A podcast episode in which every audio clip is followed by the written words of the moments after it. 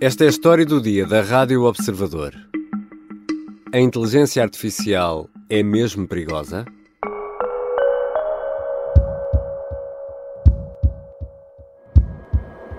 Open the pod bay doors, Hal. I'm sorry, Dave. I'm afraid I can't do that. What's the problem? I think you know what the problem is just as well as I do. What are you talking about, Hal?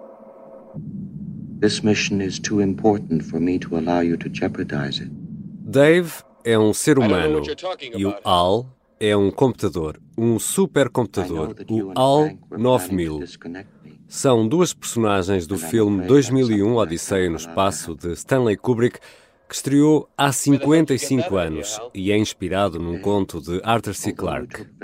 HAL é o computador que gera a nave Discovery e torna-se de tal forma autónomo e perigoso que os tripulantes decidem desligá-lo. Neste diálogo, que ainda estamos aqui a ouvir em fundo, Dave está numa pequena nave fora da Discovery e Al não o deixa entrar. Explica que percebeu a conspiração dos humanos através da leitura dos lábios e prefere matar um homem do que pôr em risco aquilo que acredita ser a sua missão. Um grupo de cientistas e empresários como Elon Musk assinou recentemente um pedido para que a indústria da inteligência artificial pare pelo menos durante seis meses. O avanço tecnológico é tal que há receios sobre o futuro, receios éticos, filosóficos, tecnológicos também, e há até quem preveja um futuro muito sombrio, diz que se nada mudar, a vida na Terra pode ser posta em causa pela inteligência artificial. Vou conversar com Arlindo Oliveira, investigador, professor do Instituto Superior Técnico, é também presidente do INESC, o Instituto de Engenharia de Sistemas e Computadores. Eu sou Ricardo Conceição, não sou uma máquina, e esta é a história do dia.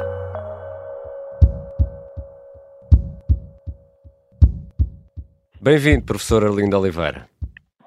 Olá, muito obrigado pelo convite, é um prazer estar aqui.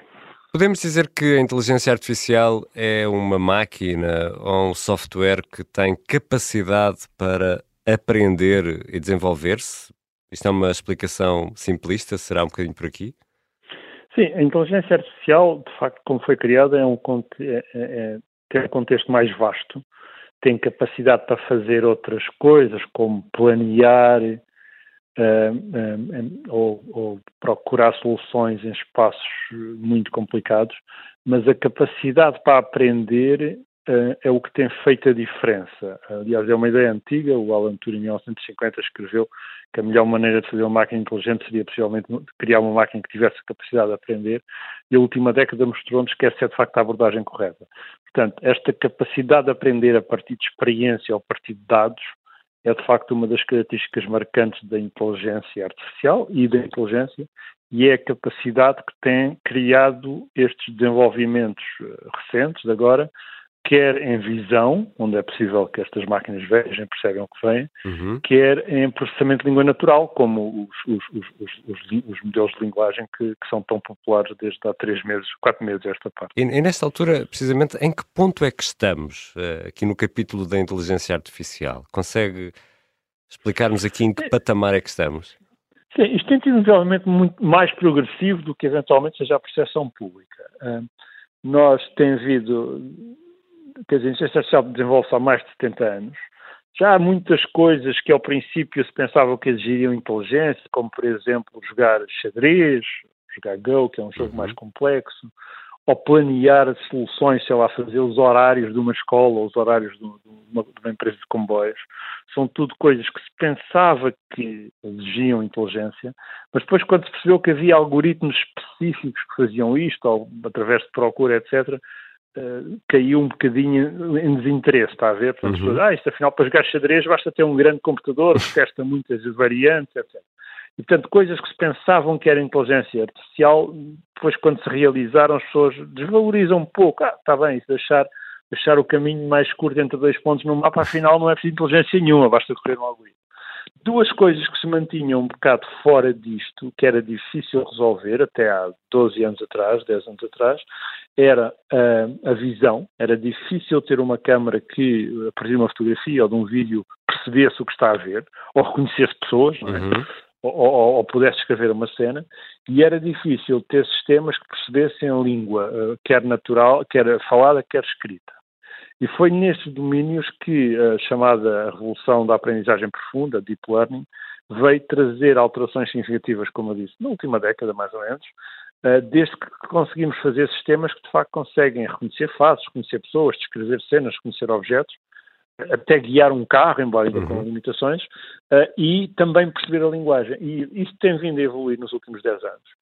Em 2017 houve uma espécie de, um, de, um, de uma, uma, uma, pequena revolução que foi uma nova arquitetura das chamadas redes neuronais, que chamam os transformadores, e estes transformadores têm sido usados mais recentemente com muito sucesso para processar a linguagem.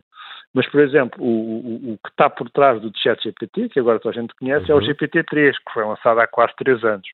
Uh, e antes do GPT-3 havia o GPT-2 e havia outros. Portanto, isto é mais progressivo do que as pessoas pensam. O GPT-3 já conversava muito bem com as pessoas. Dizia uns disparates, mais que o ChatGPT, mas já era uma coisa muito convincente. Eu há, há anos que faço apresentações com uh, as conversas com o GPT-3. Quando agora veio o ChatGPT, a sua popularidade, toda a gente experimentou e toda a uhum. gente ficou a perceber que a inteligência artificial de facto deu aqui um salto grande porque já podemos conversar com os computadores em linguagem corrente. Mas isso quer dizer que estas máquinas e a inteligência artificial torna a nossa vida mais fácil. Por exemplo, é, é mais fácil e mais rápido ir em teoria do ponto A ao ponto B quando vamos de carro, quando o GPS nos ajuda.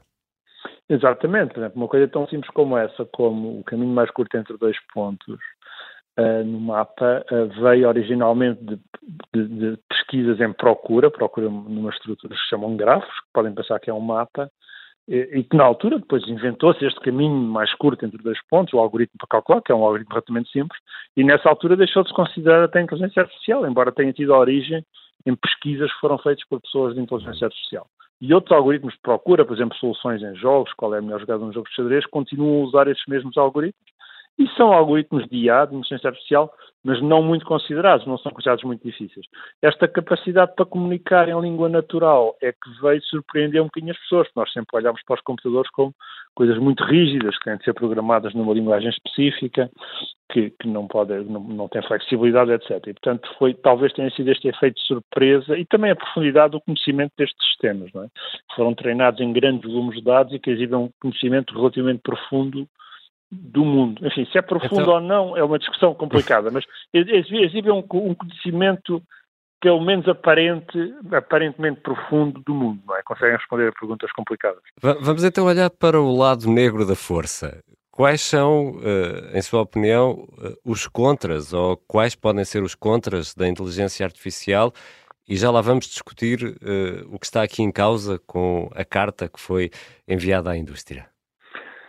Sim, um, portanto, há muitos anos que se estudam e colocam questões sobre a aplicação de inteligência artificial.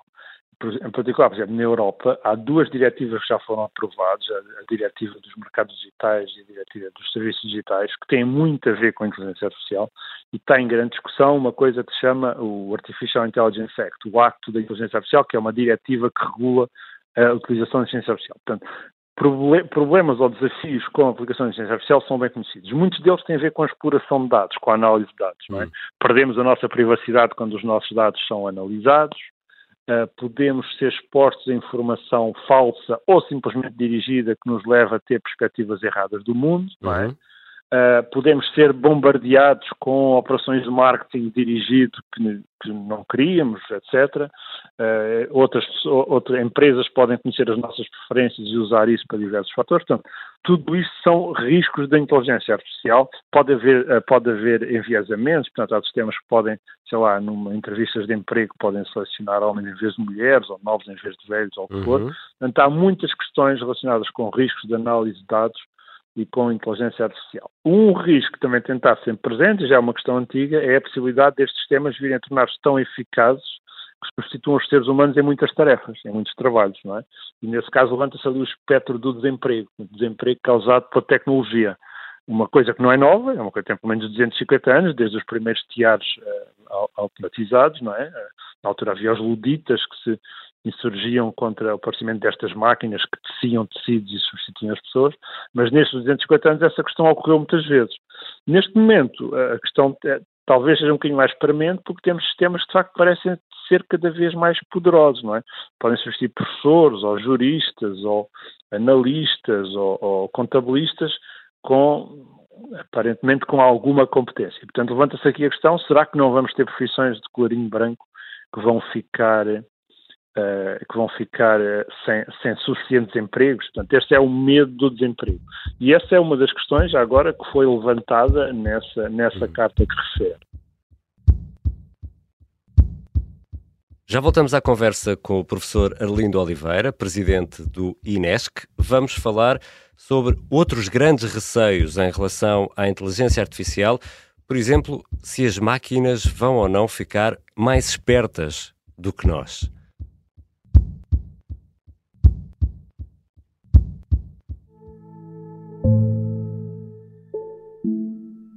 Já está disponível o penúltimo episódio da série de podcast O Sargento na Cela 7. São seis ao todo e o último sai na próxima terça-feira. Este quinto episódio concentra-se na Guiné-Conakry e numa operação secreta, a Operação Mar Verde. O Sargento na Cela 7 tem narração do ator Pepe Rapazote e música original de Noisarf. E está disponível no site do Observador nas plataformas de podcast e também no YouTube.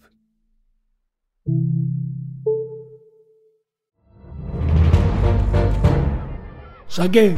Tirei, tirei a faca. Fui, empunhei e mesmo no momento em que. Esta é a história do homem obcecado com a infiltração do comunismo na igreja que quis matar João Paulo II em Fátima.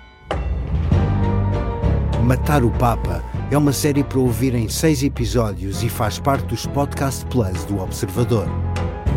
Estreia a 13 de maio. Os Podcast Plus do Observador têm o apoio da Kia. Estamos de regresso à conversa com o professor Arlindo Oliveira, investigador eh, e professor no Instituto Superior Técnico, é também presidente do INESC. Professor, falávamos dessa carta, uh, Elon Musk da Tesla, também Steve Wozniak, o cofundador da Apple, e também o académico Stuart Russell, que é o autor de Inteligência Artificial, uma abordagem moderna, uma obra muito importante neste universo, assinaram a, essa tal carta em que se pede seis meses de pausa no desenvolvimento da inteligência artificial. Há portugueses entre uh, os subscritores desta carta. O senhor assinou-a? Não, não, eu não assinei, estive a analisar a carta, estive a analisar a carta, estive a ver as razões apontadas. Há algumas razões que me parecem eh, importantes e genuínas e que poderiam ser atendíveis, por exemplo, de alguma maneira implícito que está a evoluir muito rapidamente e que a sociedade precisa de tempo para analisar estas tecnologias, para se adaptar, para elaborar regras de, de, utilização, eventualmente legislação. Portanto, é um argumento que me parece uhum. razoável, mas a Carta também levanta algumas outras questões, nomeadamente se devemos criar sistemas cuja inteligência vai ser superior à do homem e colocar em risco a humanidade, se devemos criar sistemas que substituam os seres humanos em todas as, as, as profissões, uh, e algumas outras perguntas com as quais eu, as, nas, as quais eu acho que estão desligadas, estão desadaptadas do momento atual. Estes grandes modelos de linguagem, como eu disse, não têm motivações próprias, não têm, realmente nem sequer têm uma verdadeira compreensão do que estão a dizer, são geradores estatísticos de palavras, uh, e portanto eu acho que os, muitos dos riscos que são apontados na carta não são exagerados. Mas não, não, há, não há esse risco daquilo que já vimos na, na, na ficção científica, em filmes e em livros, de as máquinas ficarem mais espertas, e perdoe-me uh, usar a expressão esperta, uh, do que nós, uh, ou seja, e sendo a máquina incapaz de sentir emoção ou ter uma grelha de valores e olha para os seres vivos como um conjunto de átomos que podem ou não ser dispensáveis, não corremos o risco das máquinas ficarem de tal maneira espertas que nos tornemos a nós dispensáveis? Portanto, nós eu não sei se esse risco existe, não. Sei que é um risco longínquo, do hum. ponto de vista em que nós estamos muito longe de ter alguma arquitetura de um sistema de inteligência artificial que consiga ter esse tipo de, de, comportamento, esse tipo que teria de ter uma intenção, teria de ter um, algum tipo de sentiência, algum tipo de consciência. Nós não sabemos como programar isso. Estes uhum. sistemas, às vezes, parece que estão perto disso, mas realmente não estão, estão muito longe. Eu não digo que esse risco é inexistente, que a probabilidade desse risco seja zero, mas acho que estamos muito longe disso, não é? E por outro lado, acho que os benefícios que estes sistemas podem trazer, em termos de aumento de produtividade, em termos de arranjar novas soluções para problemas sérios que temos, como aquecimento global ou poluição, uh, são muito maiores do que os potenciais riscos nesta fase. Eu pessoalmente não, um, ah, não, não dou muito peso a esse risco de as máquinas virem, digamos, a ter a sua própria autonomia e as, e as, suas próprias ambições e estarem desalinhadas dos nossos interesses. Mas é um problema importante, é um problema que várias pessoas se preocupam. Por acaso, Stuart Russell publicou há pouco tempo um livro exatamente sobre esse problema, do alinhamento. Ou seja, temos de garantir, quando fizermos estes temas, que os seus motivações, os seus objetivos estão alinhados com os objetivos da humanidade, não é? é e que nós chegamos a essa situação que referiu, de que para, sei lá, para maximizar a produção de clipes, que é um exemplo uhum. muito conhecido, uh, o sistema transforma toda a Terra numa fábrica de clipes, matando todos os seres humanos. É? Parecem cenários um bocadinho longínquos e de ficção científica. Há pessoas que se preocupam com essa questão, mas também há propostas. O Stuart Russell tem propostas para garantir esse alinhamento. Portanto, eu, a minha posição pessoal é que entendo que o que se ganha em conhecimento e em funcionalidade nestes sistemas, mais do que compensa o risco eventual, que eu acho baixíssimo ou inexistente, uhum. de, de, desse medo de sermos suplantados pelas máquinas.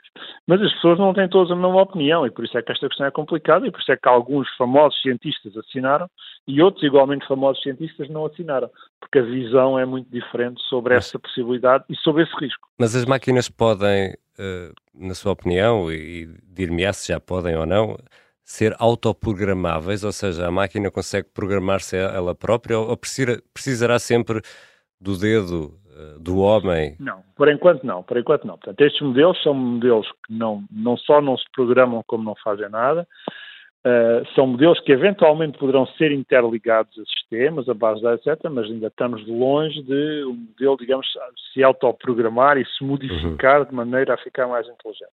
Isso não está nestas possibilidades destes modelos. Como eu disse, eles são modelos que fizeram palavras de uma maneira estatística. Já há modelos uhum. destes há muitos anos, não é há três meses. Há modelos de, de geração de, de texto há, há, dezenas de anos.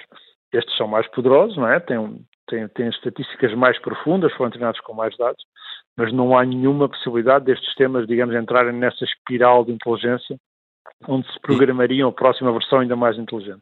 O que é mais, nem sequer sabemos se isso algum dia será possível ou como é que poderia ser feito, mas estamos seguramente muito longe disso. Eu acho que todos os investigadores da área, com uma ou duas honrosas exceções, de facto acham que esse não é um problema com, com acho que foi o Andrew Ng que disse estamos preocupados com a super, está preocupados com essa possibilidade é como estávamos preocupados com a sobre com o excesso de população em Marte. Ainda nunca conseguimos meter sequer uma pessoa em Marte e já estamos a falar do problema do excesso de população. Seja, no, no arranque do, do, episódio ouvimos aquele diálogo uh, entre o computador, o AL 9000 e o astronauta Dave e o computador não deixava o ser humano entrar na nave, na Discovery, porque sabia que uh, se o homem entrasse, ele, o computador, seria desligado.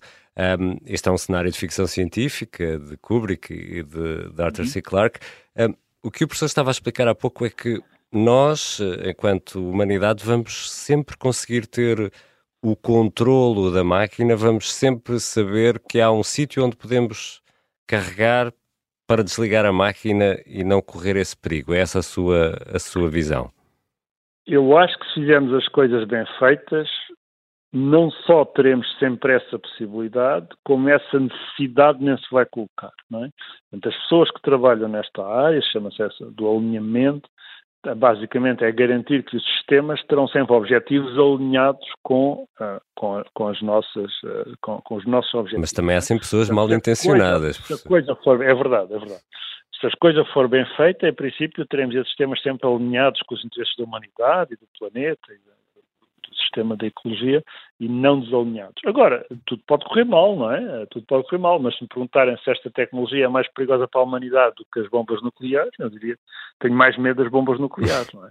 cuja função é essencialmente unicamente destrutiva. Agora, também é preciso dizer que a inteligência de facto é uma força poderosa e se for usada para o mal, não é? se for usada por agentes numa guerra ou numa guerra de desinformação, tem de facto riscos uh, significativos. Agora, o problema é que nesta fase também não podemos proibir um agente autónomo, seja um país uh, como a União Soviética ou a Coreia do Norte, que decida continuar a desenvolver esta tecnologia. Portanto, nós pararmos de desenvolver e deixar o desenvolvimento só para países em que não confiamos também não parece ser uma grande estratégia. E é, é, por isso que acha que a pausa também não faz muito sentido, não é? Porque Poderá haver sempre alguém é, que, é que, que pode que a continuar. Não faz muito sentido e para verdade muitas das pessoas que também subscreveram a pausa também são pessoas que não estão ligadas às empresas que estão mais avançadas nesta área e acham que a pausa também lhes daria uma oportunidade hum. para recuperarem esse atraso. Portanto, há aqui várias motivações para a pausa.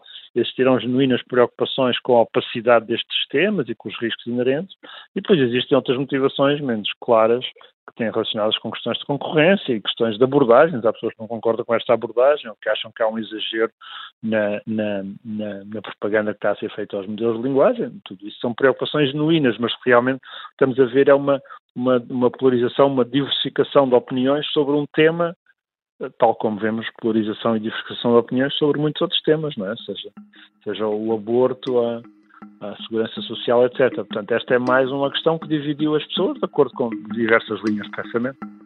Muito obrigado, professor Arlindo Oliveira. Muito obrigado eu, foi um prazer conversar consigo e espero que as pessoas se interessem e aprendam mais sobre este interessante tópico.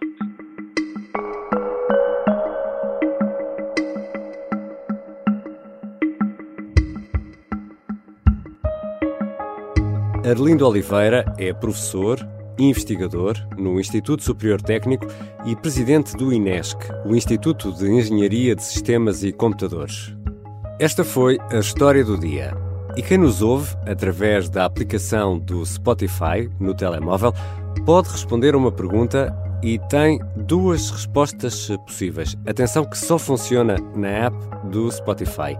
E a pergunta que deixamos para este episódio é: Faz sentido parar o desenvolvimento da inteligência artificial?